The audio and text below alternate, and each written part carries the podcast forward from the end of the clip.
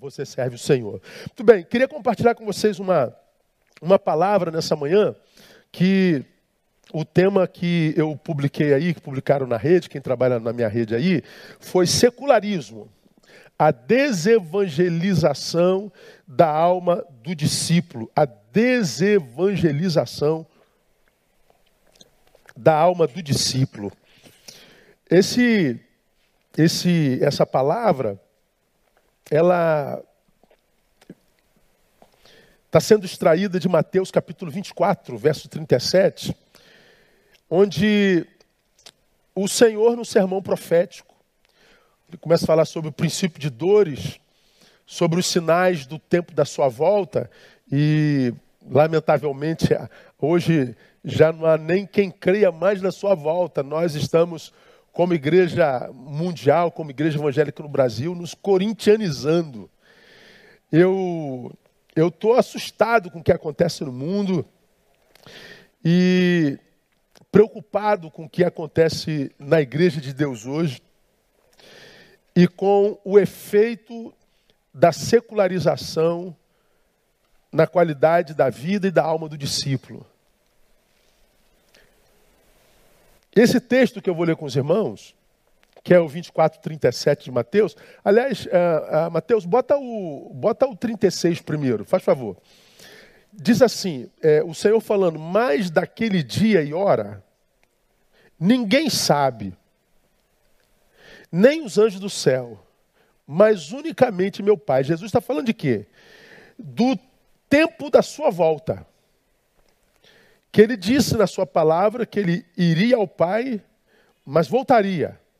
Ele veio como cordeiro de Deus que tira o pecado do mundo, mas a sua palavra diz que ele volta como leão da tribo de Judá. Ele vem para julgar os povos. Ele diz nesse capítulo e no, no seguinte que no dia do juízo, no grande tribunal, ele separará as ovelhas dos bodes. Haverá um tribunal, haverá um juízo. E ele diz que aos que estiverem à sua direita, ele dirá: Vinde, benditos de meu Pai, possuí por herança o reino que vos está preparado desde a fundação do mundo.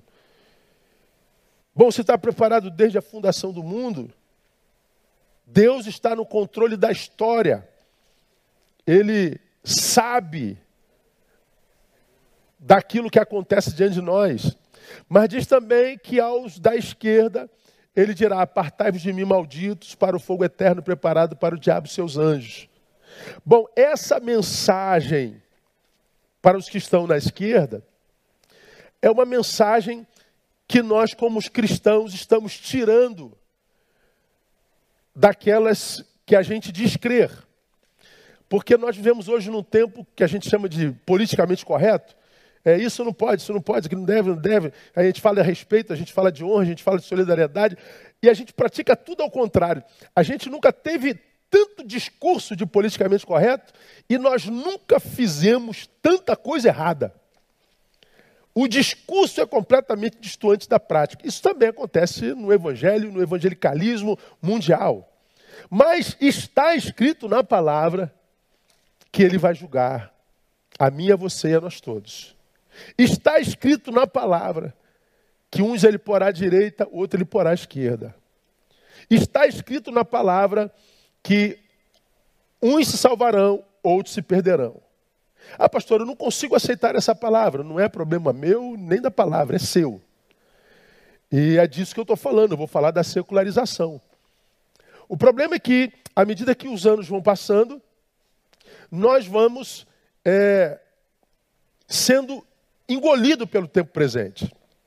Daí vem o termo dessa palavra secularismo, é o processo de desevangelização da, da capacidade do, do, do discípulo. Secularização, é, se você for no dicionário, está lá, é um processo através do qual a religião ela vai, como é que eu diria, ela vai perdendo sua influência sobre, sobre é, variadas esferas da vida social. Então, ah, sabemos que o mundo moderno foi criado em cima dos valores judaico-cristãos. O que a gente conhece como direito, como justiça, criado em cima da palavra. A palavra criou o mundo moderno o sistema educacional, a valoração da mulher, a valoração da família, a, a, o mundo inteiro foi criado sobre a influência dessa palavra. Pois bem, a secularização é a desconstrução dessa influência sobre essa mesma sociedade. É quando os valores da palavra, os valores de Deus, vão sendo retirados das esferas sociais e a gente vai passando a, no oposto da evangelização.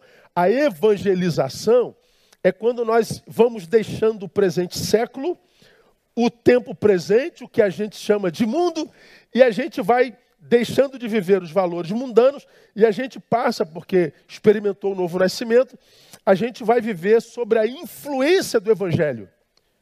Nós vivemos conversão. Conversão, você se lembra muito bem disso, ainda mais quem, quem é milico, né? Quando a gente está marchando, né?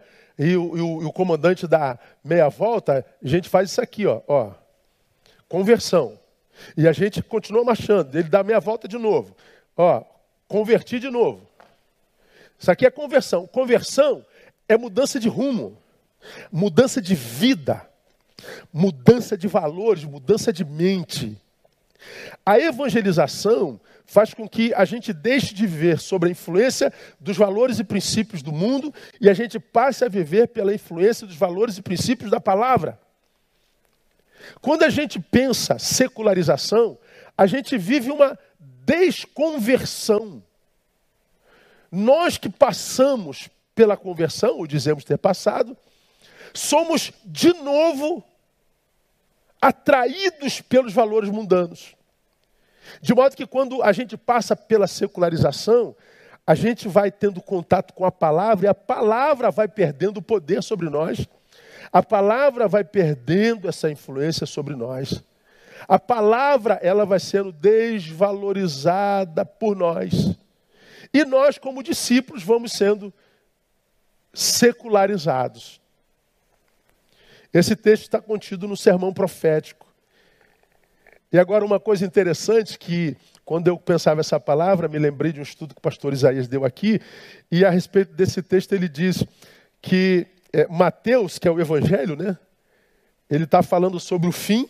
No evangelho ele diz: ah, ah, será como nos dias de Noé, pois como foi nos dias de Noé, assim será também a vinda do Filho do Homem. Então, no Evangelho, ele está falando sobre o, sobre o fim. Agora, aqui, ele, ele, ele, ele, o, que fala sobre o fim dos dias, ele fala sobre o Apocalipse, e ele diz que os sinais do Apocalipse a gente vai ver lá no Gênesis. Foi o que aconteceu com Noé. Coisa interessante, né? O, o, o Apocalipse no Gênesis, e lá no Gênesis já falava sobre o Apocalipse. Como é que eu sei que o tempo do fim está próximo? É só você olhar para o Gênesis. Para onde? Para a sociedade do tempo de Noé. Então o Apocalipse está lá no Gênesis. Consequentemente, o Gênesis está lá no Apocalipse. Alfa e ômega. É como Jesus se define, o princípio e o fim. Ele enche todas as coisas. Então é muito interessante. O fim dos dias será como o fim de Gênesis, porque lá na experiência de Noé, Deus acabou com a humanidade, Deus extinguiu a raça humana. Então foi o fim do mundo, de alguma forma, pelo menos quando a gente pensa em ser vivo, então, o, o, fim dos dias, o Apocalipse, será como fim no Gênesis. O Apocalipse está no Gênesis e o Gênesis no Apocalipse. E ele fala que uma das marcas é a secularização. Aí, para a gente pensar rapidinho, como foi nos dias de Noé? Como que foi nos dias de Noé? Porque o texto está dizendo, pois como foi nos dias de Noé, assim também será a vinda do Filho do Homem. Então, quando é que eu sei que o nosso Senhor está voltando para resgatar a sua igreja? É quando a gente olhar para a sociedade e perceber que a sociedade está bem parecida com a sociedade do tempo de Noé. E algumas marcas da sociedade do tempo de Noé eu compartilho com vocês. A primeira delas, contenda entre Deus e os homens. Contenda. Se você vai a Gênesis capítulo 6, eu não vou a Gênesis capítulo 6, porque ainda vou incutir um outro capítulo, que é o 4 de Mateus, para gente, a gente clarificar o que a gente quer compartilhar com vocês em amor e, e, e exortação. Ah, Deus, quando chama Noé, ele chama Noé e diz para Noé construir uma arca, porque ele está em litígio com a sua sociedade, está em litígio com a sua criação. Uma sociedade que virou as costas para Deus. Uma sociedade que abriu mão das suas origens, daquele que o criou, daquele que o formou. Uma sociedade que se carnificou, perdeu a paixão pelo seu pai, pelo seu Criador. Essa sociedade tinha uma segunda marca, a incapacidade para crer na revelação de Deus. Porque se Deus passa a ser algo que perdeu valor em mim, o que ele tem a dizer, o que ele tem a revelar, também não nos interessa mais. Tanto é que quando Noé começou a anunciar a construção da arca, como Noé foi tratado? Foi tratado como um louco, foi tratado como um maluco, foi tratado como um insano. Pô, mas Noé, você ainda acredita nisso? Você ainda acredita que há um Deus? Você ainda acredita que esse Deus se revela? Você acredita que esse Deus tem poder para imprimir juízo sobre nós? Você é louco, Noé. Deixa de bobagem. Você ainda acredita? Pois é. Hoje não é diferente, não. Crer hoje, para essa sociedade, é não pensar. Ou seja, se eu paro de crer, é como se eu tivesse evoluído intelectualmente. Se eu descreio em algo da palavra, é como que descreio, porque agora eu cresci. Eu falei na minha live de quinta-feira, terças e quinta a gente tem estado numa live lá para nossa edificação pessoal. Eu falei de alguns amigos meus que estavam numa live e, e brincavam, riam, quase que zombavam daqueles que ainda acreditam que a Bíblia é, é 100% a palavra de Deus, ou seja, que não conseguem perceber que a Bíblia tem muitos mitos, por exemplo. Mitos como, por exemplo, Adão e Eva. Como é que alguém pode acreditar que Deus fez o homem do barro e que arrancou a mulher da sua costela? Poxa, como é, como é que tem alguém, fulano, os dois pastores conversando, amigos meus, como é que tem crente que acredita nisso? É um mito. Como é que alguém pode acreditar que alguém foi transladado ao terceiro céu, Paulo? Como é que alguém pode acreditar literalmente de que Elias foi ao céu no redemoinho de fogo? Como é que alguém pode acreditar? A gente precisa entender, ó, os intelectuais, os teólogos, os filósofos, que, que a Bíblia está cheia de mitos. Pois é, é, não é mais a palavra. E eu dizia lá, pensem comigo, minha igreja. Eu não creio no mito Adão e Eva. Ou creio que Adão e Eva não seja mito. Eu creio que o, o profeta ficou três dias na boca do peixe. Eu acredito que o sol parou. Eu acredito que o Paulo foi transladado ao terceiro céu. Mas vamos imaginar que eu não acredite em nada disso. Para mim, tudo isso é mito. Alguém que não acredita nisso tem como acreditar que alguém nasceu de uma virgem? Pensa. Adão e Eva não existiram. Ah, mas um cara que nasceu de uma virgem é, é, é verdade. Não, mas aí nós estamos falando de Jesus. Ora, o pai de Jesus é o mesmo Deus que eu acredito criou Adão e Eva. Um Deus que tem poder para fazer uma mulher engravidar sem a presença de um homem não tem poder para formar o homem? Como que alguém que não crê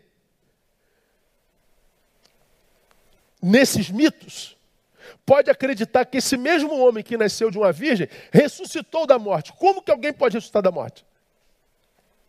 Então, meu irmão, eu, o, o que eu acho é o seguinte: é, eu, eu, eu, fiz citação do, do, professor Landon Jones, foi meu professor de Velho Testamento.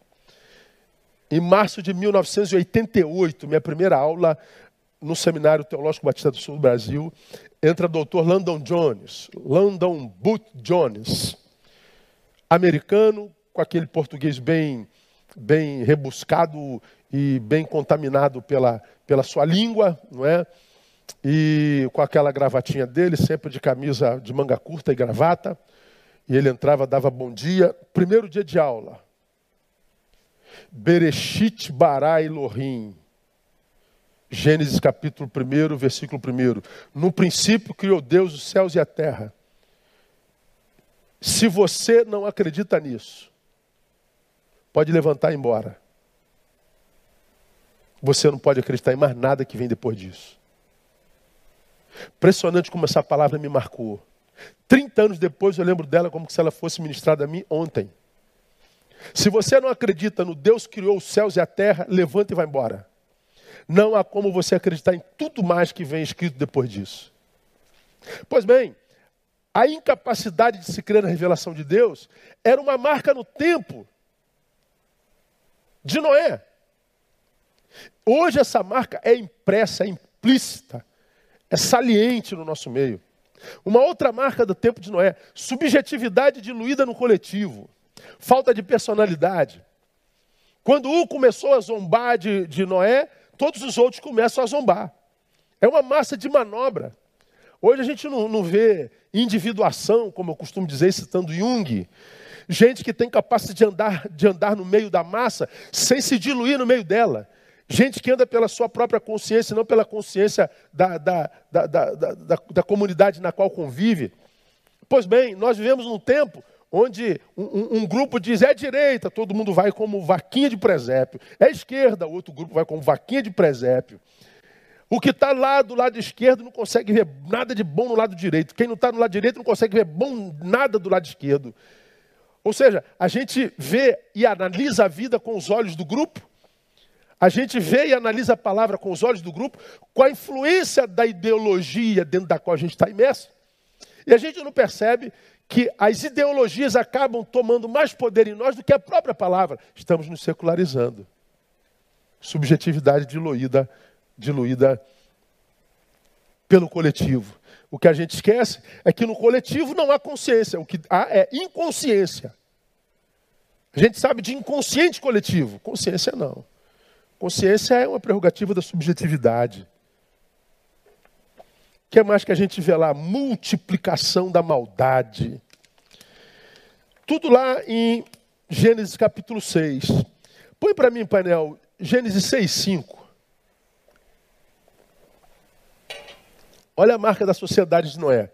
Viu o Senhor que era grande a maldade do homem na terra, e que toda a imaginação dos pensamentos do seu coração era má continuamente.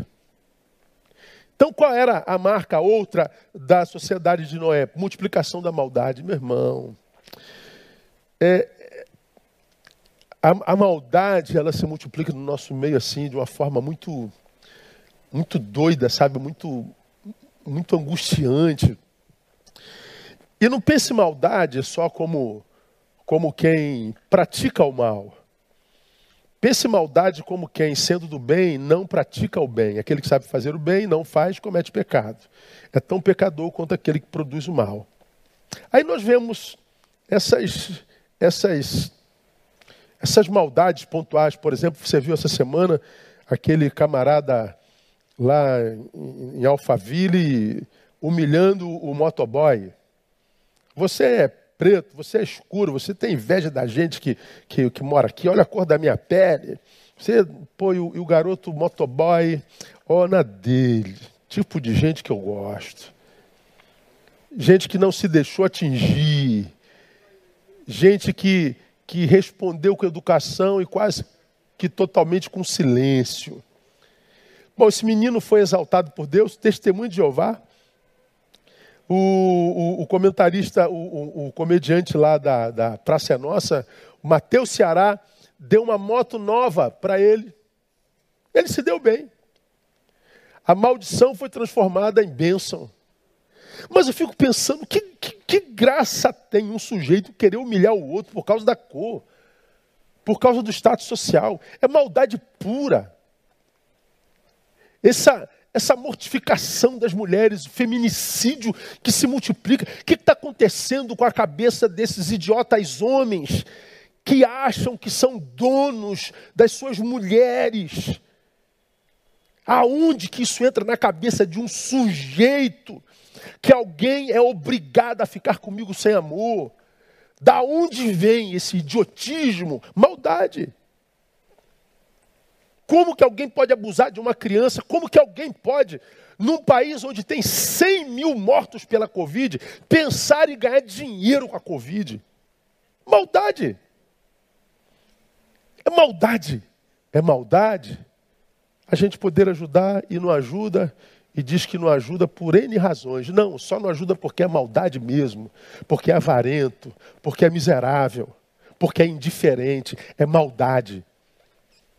Viu o Senhor que era grande a maldade na terra. É maldade profanar o que é santo. O pastor Isaías falou no seu estudo lá atrás: pior do que a profanação do sagrado é a sacralização do profano. E é verdade. Hoje não só a gente profana o que é sagrado, a gente não respeita os objetos religiosos, a gente não respeita os lugares religiosos, a gente não respeita a palavra, a gente, a gente relativiza a palavra, a gente não só profana o sagrado, como a gente sacraliza o profano. O que a Bíblia condena, a gente sacraliza. É o que a gente está vendo hoje.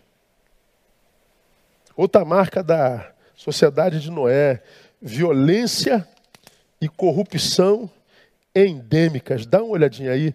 Violência e corrupção endêmicas. Onde é que está isso? Está no versículo 11 e 12, painel. Põe para mim, por favor. A terra, porém, estava corrompida diante de Deus e cheia de violência.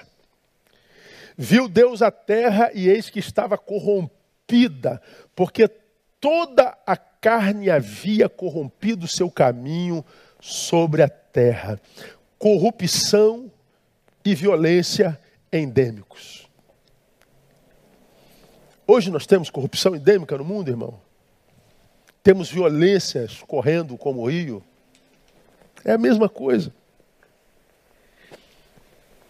O sentimento que une os homens hoje é medo. A gente tem medo um do outro.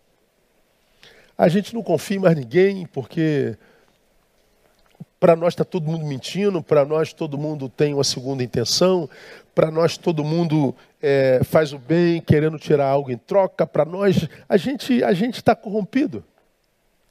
A nossa forma de ver a vida, a nossa forma de ver Deus, a nossa forma de ver o outro, a nossa forma de tratar superiores, a nossa forma de tratar quem nos abençoou. A gente se corrompeu totalmente e a, a gente não sabe se tem jeito mais. A gente não sabe se tem jeito. Complicado. Violência e corrupção endêmicas. E mais umazinha para a gente terminar as, as marcas. Uma sociedade incapaz de viver transcendência. É uma sociedade carnificada. Deus vai mandar o dilúvio. Que isso, cara? De onde que você tirou isso? Ele falou comigo. Você falou com quem? Com Deus. Você está louco, cara? Você viu? Não, é, está para além do humano. Está para além da percepção humana. É, o olho não pode ver, o coração não pode sentir. E o ouvido não pode ouvir. Acontece dentro. Está para além da nossa capacidade. Está para além do nosso entendimento. É só transcendência. Você é louco. E aí, gente, ele ficou louco, ele está doido. Ele enlouqueceu. Ele pirou. Pois é, nós vemos a mesma coisa.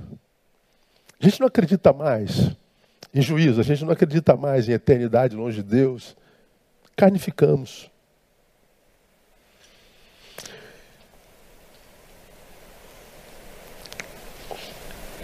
Essas marcas, elas eram marcas da sociedade de Noé, mas era também a marca da nossa sociedade. Agora, eu queria é, me aprofundar um pouco mais e mostrar para vocês, assim, de forma mais subjetiva, as marcas dessa secularização para mim. E mostrar para você. As marcas da sociedade estão aí reveladas. Mas eu quero mostrar para vocês as marcas dessa secularização no sujeito. É, quais são os valores de um mundo secularizado, de um mundo que jaz no maligno? Agora, aonde que a gente acha as marcas desse mundo secularizado? Sabe onde eu vou achá-los? No capítulo 4 de Mateus, quando lá da tentação de Jesus no deserto. Abra aí para mim, painel Mateus capítulo 4. Equipe, silêncio aí, por favor. Você conhece Mateus capítulo 4, que é um texto para mim absolutamente emblemático, um texto que é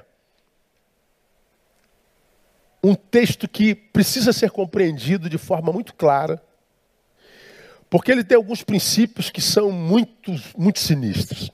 Já falei sobre isso aqui na nossa comunidade. Primeiro diz que foi conduzido Jesus pelo Espírito ao deserto para ser tentado pelo diabo.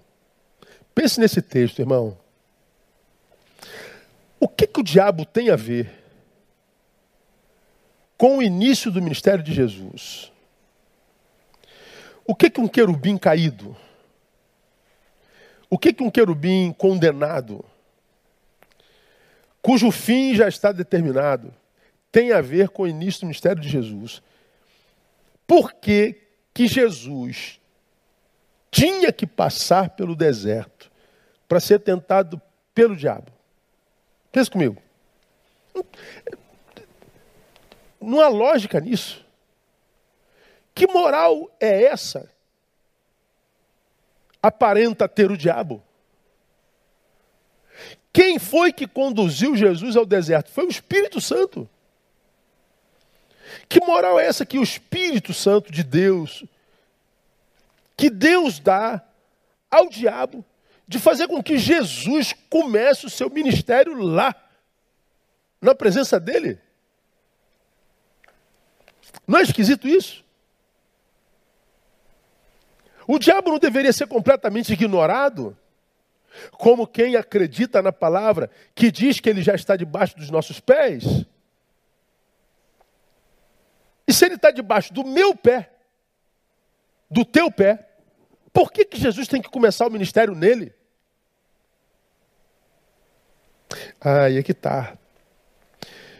Para a gente aprender algumas coisas, irmãos. Primeiro, que Jesus não foi para o deserto para dar moral para o diabo, não. É porque Jesus sabe que a condenação do diabo, quando da sua rebelião, foi ter sido jogado na terra. E lá em Mateus diz: ai da terra, porque o diabo foi lançado sobre vós.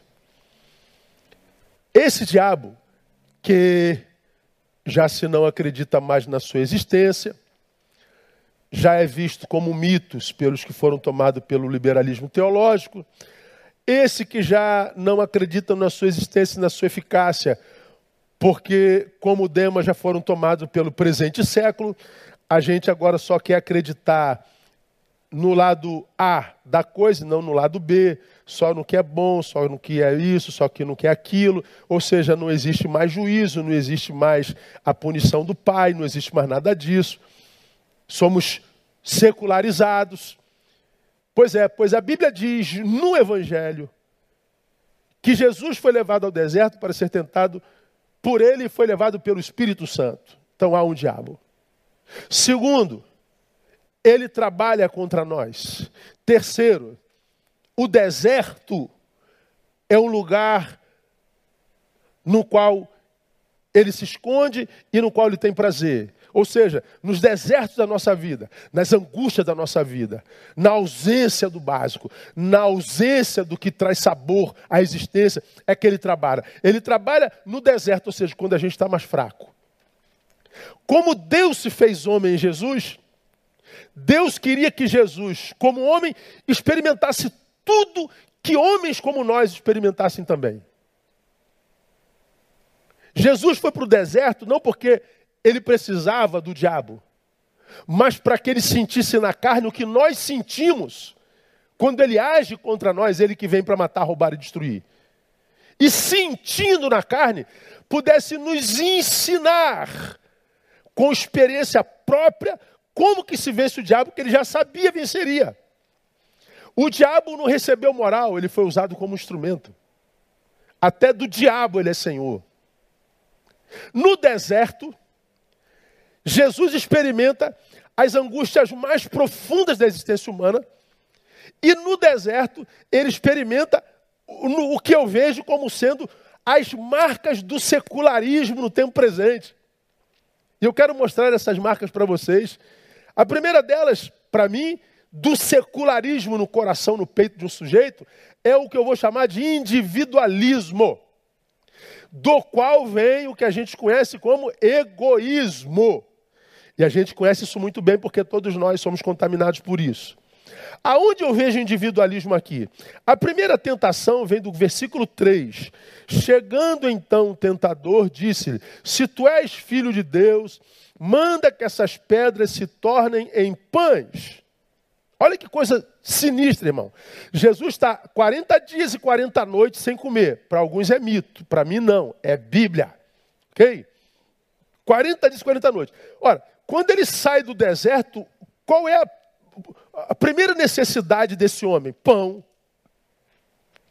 E o diabo, então, quando se aproxima dele, lhe tenta com o quê?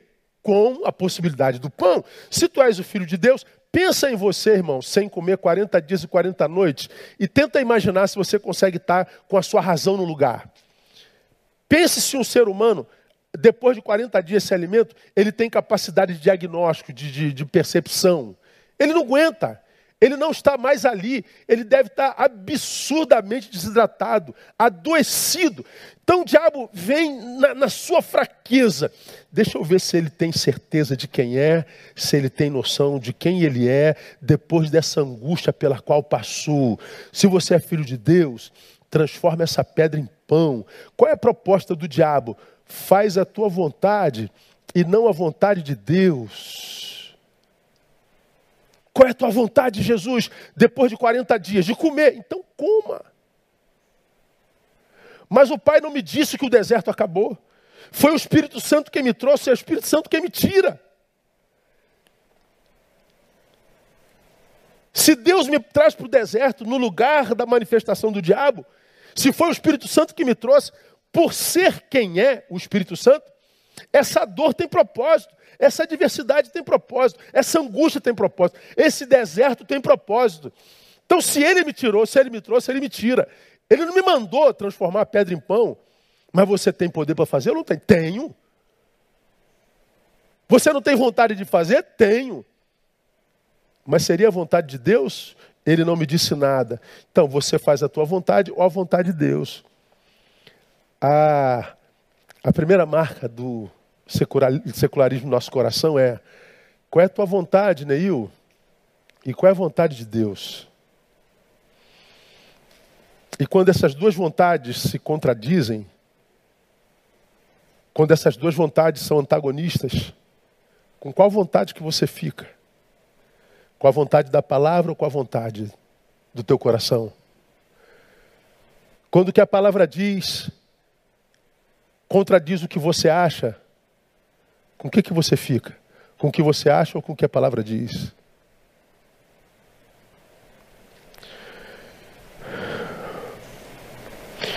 Eu vejo nesse texto o homem Jesus vivendo uma crise entre a primazia do desejo sobre a primazia da missão. Qual é a tua missão? É essa. Qual é o teu desejo? É esse. Qual é a tua missão? Me submeter à vontade do Pai. Qual é o teu desejo? Transformar essa pedra em, em sonho, não é nem em pão, é em sonho. E você vai fazer o teu desejo ou vai fazer a vontade do Pai?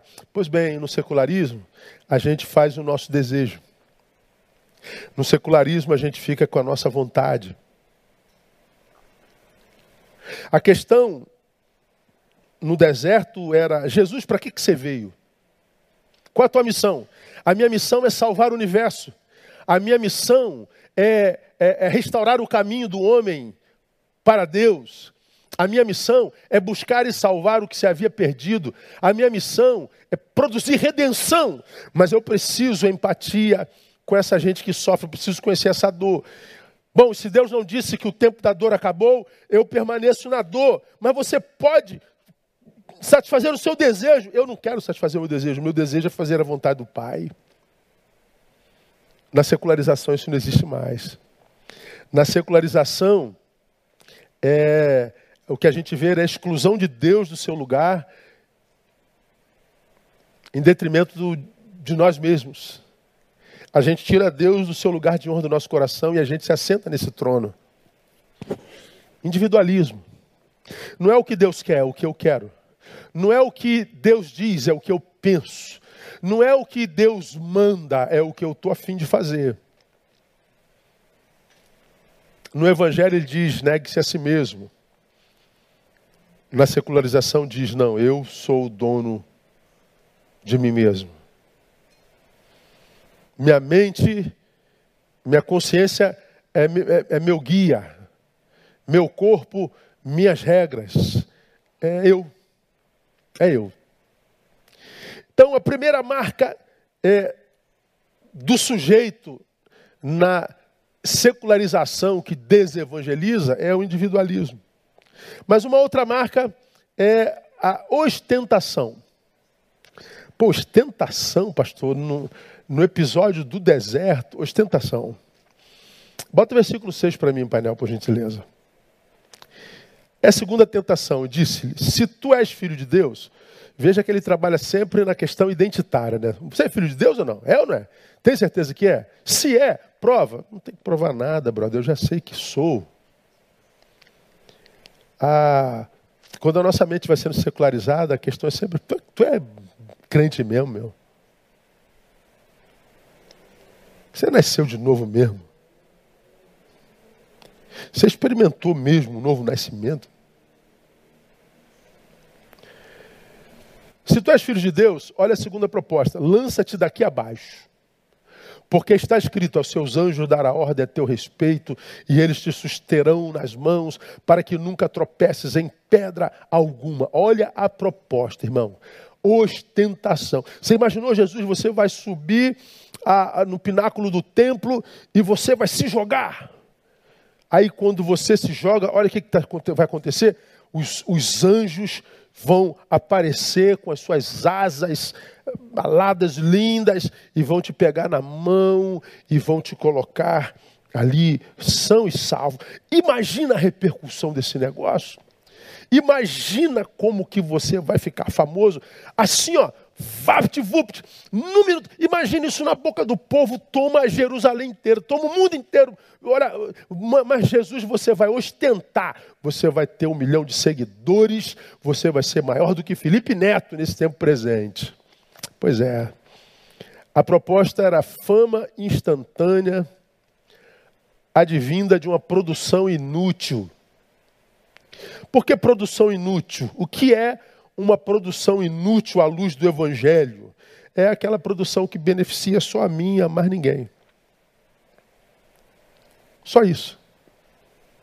Ah, o pastor Neu ficou famoso. Ah, e daí? É, o que, que eu fiz? Eu tirei a roupa, saí correndo na rua? O que, que eu fiz? Eu, eu, eu cortei a orelha? Eu fiz uma idiotice dessa das redes sociais? Onde estão os, os heróis dessa geração que não fazem nada para ninguém, mas estão ricos porque exibem a sua beleza, porque fazem palhaçada no TikTok, porque o cabelo é roxo, é preto, é branco, porque é, é, é, é carismático, mas que estão ali produzindo vídeo e que estão do lado de lá imaginando porque ele nos ama, porque ele nos quer servir. Não, é porque é, ganha-se muito dinheiro. Não tem nada a ver com vocês, não, tem a ver com ele. O beneficiário é ele. Então, a, a, a, a, fama instantânea, que é advinda de uma produção inútil, é essa fama que tem no que ficou famoso o único beneficiário. E o que, que o diabo propõe para Satanás? Você vai ficar famoso, Jesus. Você não quer ser conhecido como filho de Deus? Então vai lá, se joga do pináculo. É, mas não era a ordem de Deus. Jesus está dizendo, não tem a ver comigo, filho meu. Não tem a ver com o que você diz, com o que você deixa de dizer. A minha identidade já está resolvida. Eu sei qual é a minha missão.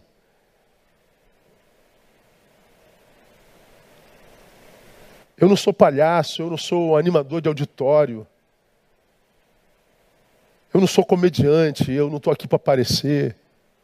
O que Jesus está dizendo, que quando olham para mim, o que tem que ser visto não é a mim mesmo, mas a imagem do Cristo em nós. Que a gente diminui que ele cresça, vou falar sobre isso já já. Se a gente morreu, nasceu de novo, quando olham para nós, quem tem que ser visto é ele, não a nossa face. Que tem que ser visto é a sua bondade, e não a nossa maldade. O que tem que ser visto é a sua solidariedade, o seu, o seu acolhimento. É a minha imagem refletindo a Ele, não a mim mesmo. Ah, mas no tempo da, da secularização, irmão, o que aparece é o sujeito. Quem tem que aparecer sou eu, quem tem que aparecer somos nós.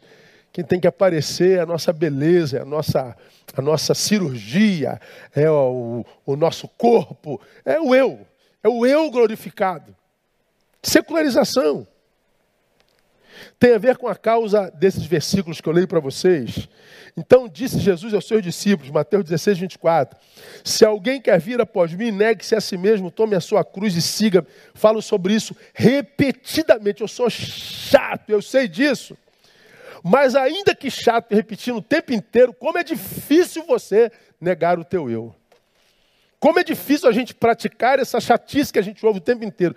Como é difícil a gente voltar para o silêncio. Como é difícil a gente viver o retiro. Como é difícil a gente viver silente. Como é difícil a gente fechar a boca. Como é difícil a gente simplesmente ser útil. Sem precisar de aplauso, de reconhecimento, de, de, de like, de, de, de nada. Como a gente tem dificuldade em, em viver invisível. É secularização. E por que, que a gente não consegue viver anonimamente? Por que, que a gente tem que eh, revelar tudo? Porque a gente só se sente vivo quando é percebido pelo outro. A gente não se sente vivo visto apenas por Deus. A gente não se sente mais vivo sendo aplaudido apenas pelo céu. A gente não se contenta mais em ouvir do Pai: És o meu filho amado em quem tenho muito prazer. A gente precisa que as pessoas sintam prazer em nós. Nós precisamos que as pessoas nos admirem. Nós precisamos que as pessoas nos deem like. Nós estamos secularizados. Estamos sendo desevangelizados. Tem a ver com João 3,30, preguei sobre ele domingo retrasado. É necessário que ele cresça e que eu diminua. E eu falei, esse texto está dizendo que nós é, vivamos maturidade de tal forma que essa maturidade faz com que a gente desapareça. Maturidade até que nós desapareçamos. Pois é, a gente precisa, prefere ficar menino. A gente prefere ficar bobo, a gente prefere continuar infantil, desde que a gente apareça. Porque se a maturidade vem e diz assim, eu não preciso de nada disso, a pessoa não se conforma, a pessoa não se contém. Agora, qual a razão, irmãos, dessas palavras eh, que eu diria renunciantes?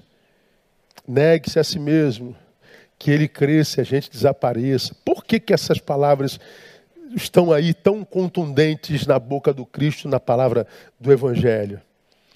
É, talvez por causa de Atos capítulo 14, verso 22, onde a gente lê assim: confirmando as almas dos discípulos, exortando-os a perseverarem na fé, olha só, dizendo que por muitas tribulações nos é necessário entrar no reino de Deus.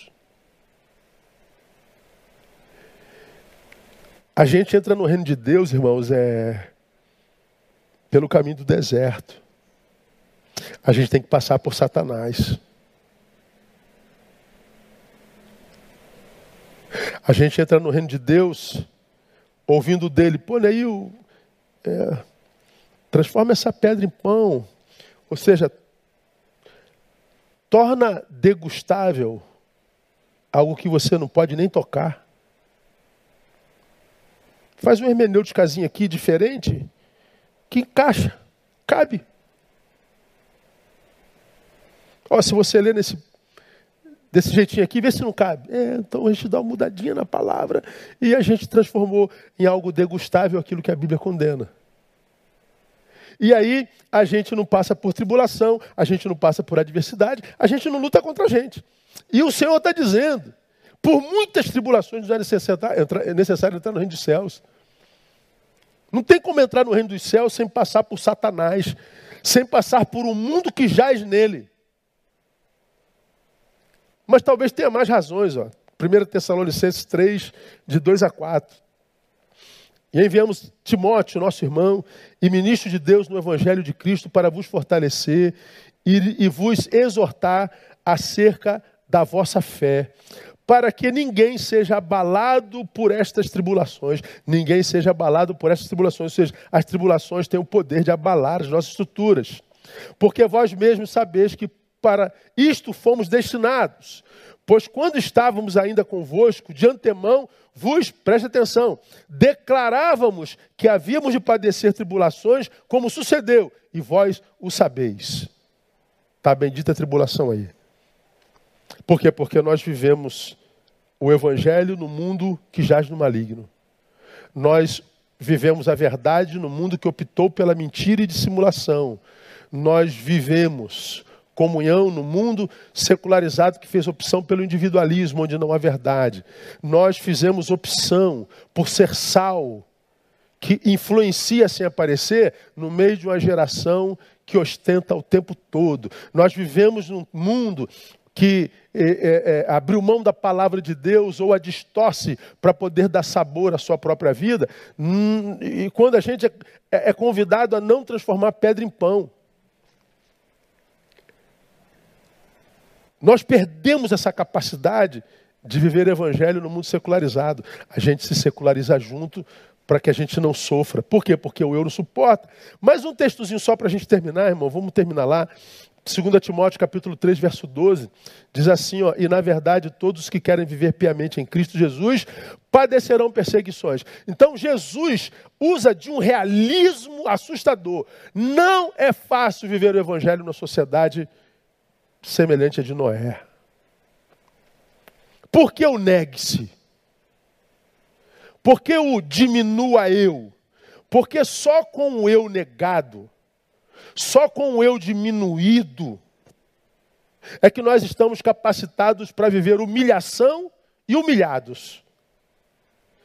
Porque se o meu eu não tiver pequeno ou negado, quando vem o combate, o antagonismo, quando vem uma humilhação, você sabe com quem você está falando? A gente vira desembargador que humilha o guarda que mandou botar a máscara.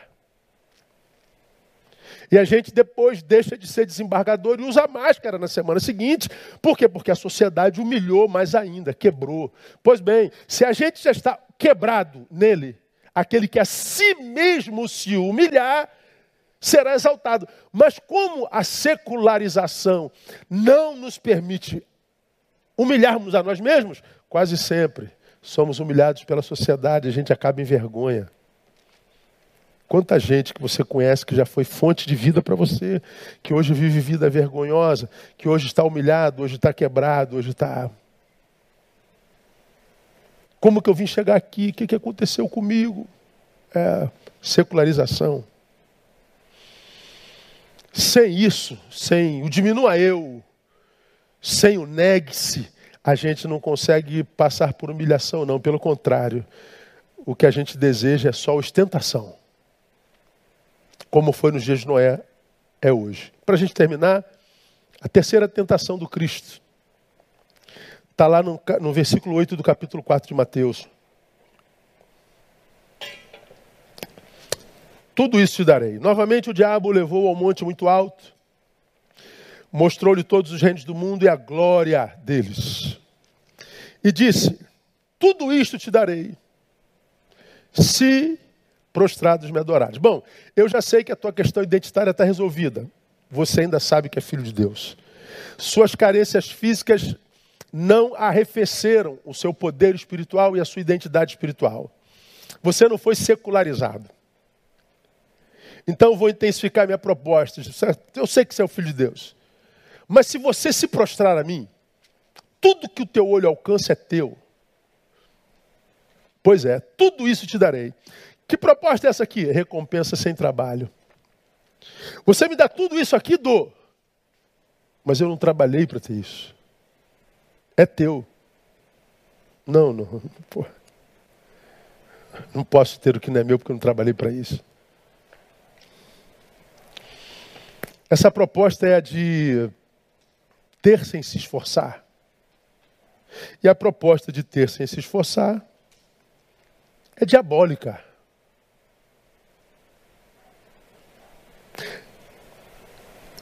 Hoje a gente ouve com muita frequência pessoas dizendo assim, jovens, para que, que eu vou estudar, cara?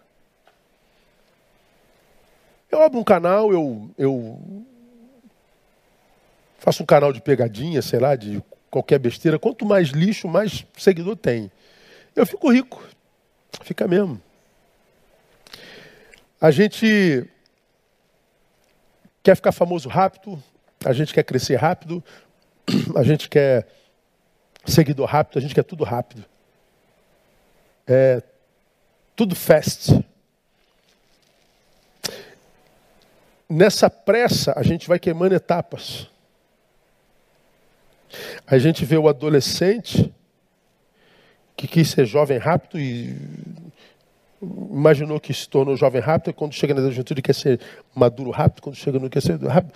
Aí você vê o garoto que saiu de 17 anos, agora está com 47, continua um menino. Ele queimou etapas. Ele continua bobo. Aqui, mulheres, é, tem muito homem bobo na praça ou não tem? Tem muito homem idiota na praça ou não tem? Tá difícil achar homem que presta? Homem, homem, tô falando homem com H. É, tá difícil ou não tá? Tá, não tá? Por quê? Menino. Queimar etapas. E é comum achar um monte de mulheres que competem com a filha de 15 anos. Está com 50 anos e morre de, de inveja da filha de 20. Tem ou não tem? Tem. Por quê? Porque queimou etapas. Aí vivemos num mundo de idiotismos. Desculpa a veemência, irmão.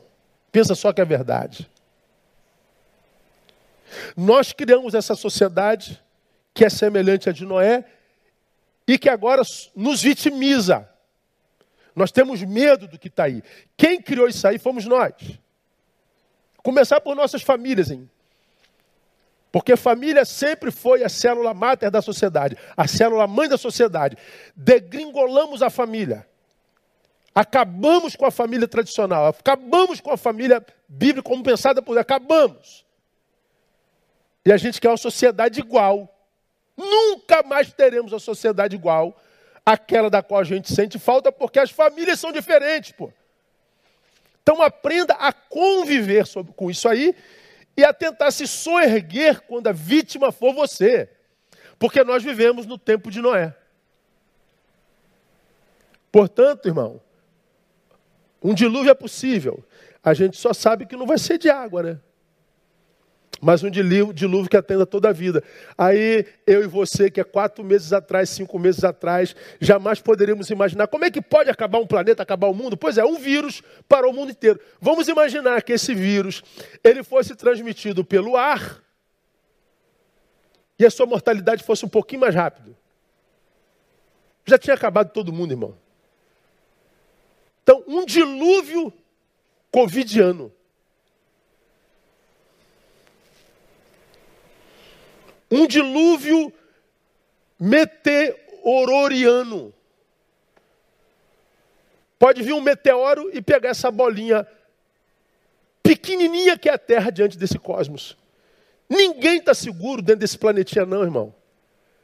Então, da mesma forma como Deus destruiu em água, Ele pode destruir em vírus, Ele pode destruir em meteoro, Ele pode destruir com um raio, Ele pode destruir do jeito que Ele quiser. Ele é o Todo-Poderoso. Se é que você ainda acredita nisso também, né?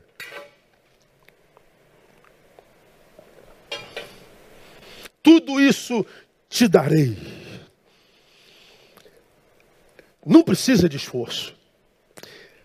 Bom, essa proposta de ter sem se esforçar, que para mim é diabólica, ela vem em contraposição à palavra de Jesus aqui já citada. Mateus 16, 24. Então disse Jesus aos seus discípulos: Se alguém quer vir após mim, negue-se a si mesmo, tome a sua cruz e siga-me. Qual é a proposta de Jesus aqui? Jejum de mim mesmo. Crente não gosta de jejum, de deixar de comer pão? Para mim só tem sentido se você pegar o pão que não comeu e der para o necessitado. Porque se deixar endurecer e jogar no lixo, o teu jejum é pecaminoso. Jejum que Deus quer de mim mesmo. O que Deus quer é que do que eu me livre é de mim mesmo, para que Ele possa viver em mim. De um lado, Neil, eu te dou tudo, não precisa fazer nada. Jesus diz: Não, Neil, se livra desse aí que está querendo pegar essa propostinha. Neil, Neil, ó, tem um cara dentro de você que está doido para aceitar isso aí. Não entra nessa não, Neil, é cilada. Lembra que você está vivendo no deserto, as tentações são as mesmas. É matricial, é a mesma coisa. Ele quer que você seja um individualista. Pô, mas, cara, olha só, tá aqui, meu Deus, só pode ser de Deus. Não é de Deus, não. Parece, mas não é. Você não trabalhou para isso, você não tem mérito para isso. Puxa, mas olha aqui, pastor, cara, você vai prejudicar vidas. Pensa, se tua família descobrir, cara, negue-se a si mesmo. Tu se nega, aí você vai embora se sentindo, à luz do capitalismo do tempo presente, um idiota. Desculpa a palavra, irmão, um otário. Mas os céus te aplaudem. E não há quem possa parar alguém a quem os céus aplaudiram. Ninguém para um homem a quem Deus aplaude. Te chamam de idiota, te chamam de bobo, te chamam de o que você quiser, você é um tolo. É, sou, sou mesmo. Somos. Somos, tudo isso aí. Melhor é o fim das coisas. Vamos ver como é que acaba a minha história e a tua história. Vamos ver como é que acaba a história do secularizado e a história daquele que diz: Eu ainda creio nessa palavra aí. Não é possível. É, eu creio.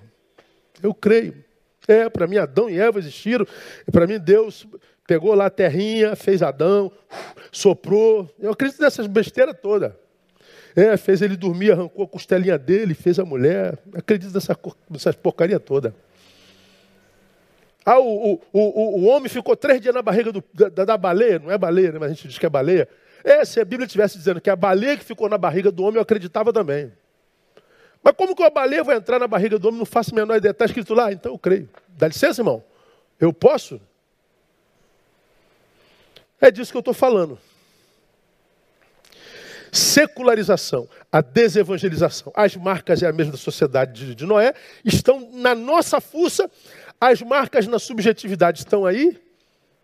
Ostentação, é, individualismo e a lei do menor esforço. A lei de Gerson.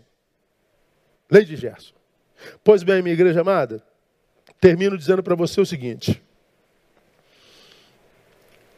Qual é o problema da secularização? Ou de manter a sua identidade. Tu és mesmo filho de Deus? Porque a pergunta que é feita para nós hoje, Neil, você é mesmo filho de Deus? Ou você é alguém secularizado? Quando a sociedade se seculariza, acontece o fim dessa sociedade, como aconteceu no Gênesis. E o Senhor está dizendo, como foi nos dias de Noé, assim será a vinda do filho do homem. Então o filho do homem vem. As marcas da sociedade são as mesmas de lá que eu mostrei para vocês. E a sociedade é como é porque o sujeito que a compõe é como essa que Jesus mostrou no deserto. E qual é a coisa mais importante? É o fim de ambos. Para a sociedade, para o homem secularizado, é o fim. E para o que não corrompeu a sua identidade espiritual? Bom, Mateus 4,11 diz como é que acontece. Então o diabo o deixou, e eis que vieram anjos e o serviram. Está aí. Precisa nem explicar, né? Secularizou, bonitinho, rapaziada, oh, que cara moderno, que cara maneiro, oh, que mina maneiro, que pô, pô, você, caraca, boa cabeça, hein? Legal. Influenciado pelas ideologias presentes, pelas logias presentes, dizendo que a Bíblia não é mais Bíblia que é, é mito, e sendo ridicularizado, como Noé. Mas para Noé teve uma arca. Para a família de Noé teve uma arca. Como foi nos dias de Noé, assim será na vinda do Filho do Homem.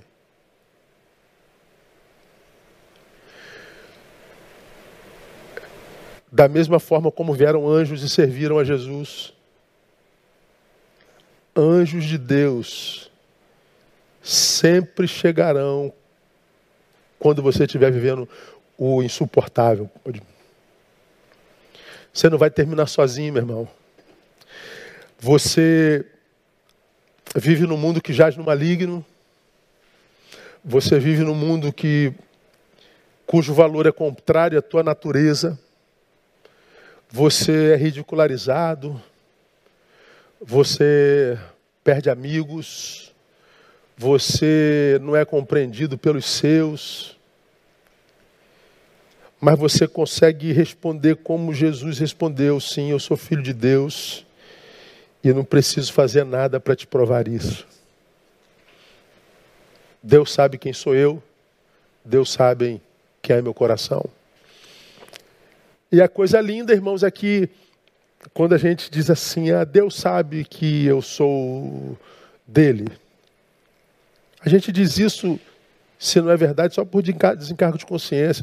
Porque quando eu digo assim, eu sei que Deus sabe quem eu sou nele, eu, eu digo isso porque eu sei o contato que eu tenho com a palavra.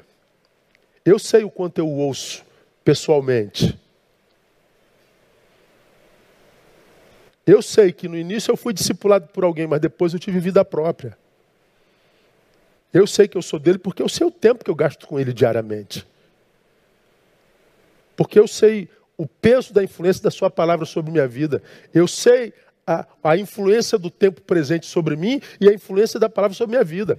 Eu não uso isso como discurso apenas, não. E você?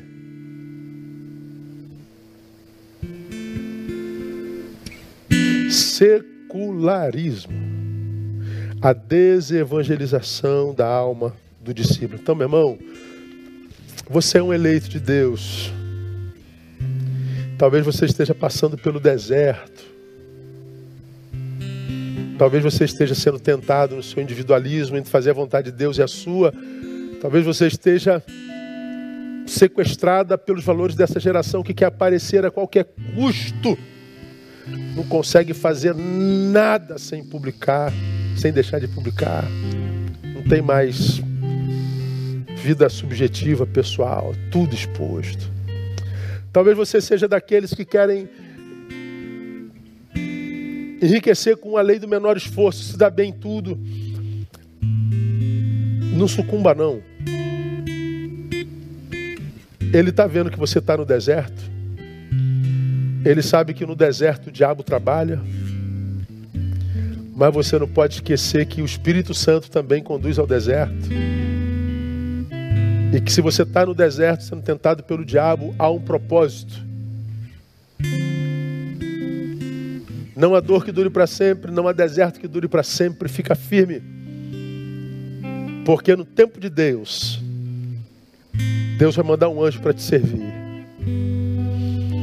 Esse anjo pode ser um anjo de carne e osso. Esse anjo pode ser um amigo, esse anjo pode ser um estranho. Esse anjo pode ser qualquer coisa. A certeza é que ele não vai te abandonar. Porque ele é bom e a sua misericórdia dura para sempre. Amém, amados? Que Deus nos abençoe com essa palavra, coisa linda, dura, mas verdadeira. E eu espero que essa palavra possa fortalecer a sua fé e a sua identidade em Cristo Jesus. Amém?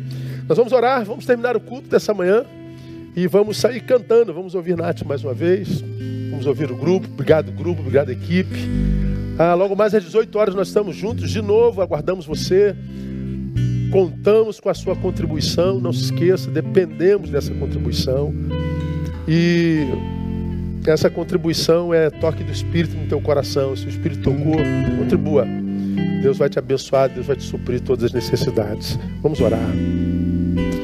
Ó Deus, muito obrigado por tua palavra tão contextualizada, tão forte, tão dura, todavia tão verdadeira. Tuas ovelhas ouvirão a voz do pastor. Os que já foram totalmente deformados, ó Deus, talvez sejam incomodados com essa palavra e ao invés de serem julgados por ela, julgam o pregador. Mas a tua palavra diz que a tua palavra jamais volta vazia que ela sempre produz aquilo para o que ela foi destinada. Que essa manhã essa palavra possa gerar vida na vida dos meus irmãos. Que essa palavra, Deus, possa restaurar a identidade dos meus irmãos. Que essa palavra possa gerar esperança e fé na vida dos meus irmãos. Que essa palavra, Deus, possa capacitar e reforçar, renovar as forças dos meus irmãos no deserto, para que eles possam esperar em paz até que os anjos venham servi-lo. Tu sabes como cada um de nós, nos quatro cantos da terra, ouve essa palavra. Então, que cada um dos teus filhos, essas milhares de pessoas e milhares de pessoas que estão conosco, sejam abençoadas por ti. E que a tua imagem em nós seja restaurada, que o teu amor em nós seja restaurado. E que onde quer que estejamos, Pai, sinalizemos o teu reino no nome de Jesus. Nós oramos e abençoamos o teu povo para que assim seja, no nome de Cristo, nosso Senhor, nosso padrão de vida, a palavra encarnada, nosso amado. É no nome dele que nós oramos e pedimos. Amém e amém. Deus abençoe você. Logo mais às 18 horas, aguardo você aqui. Nem pensa em não aparecer. Deus abençoe. Papais, feliz dia dos pais. Deus abençoe você. Você que chegou depois está me vendo com essa, com essa tarja preta aqui, ó. Essa tarja preta em solidariedade aos muitos mortos, 100 mil mortos no Brasil. Que Deus abençoe e console a todos no nome de Jesus. Vamos louvar com a Nath e a gente terá terminado. Pai, fique com Deus.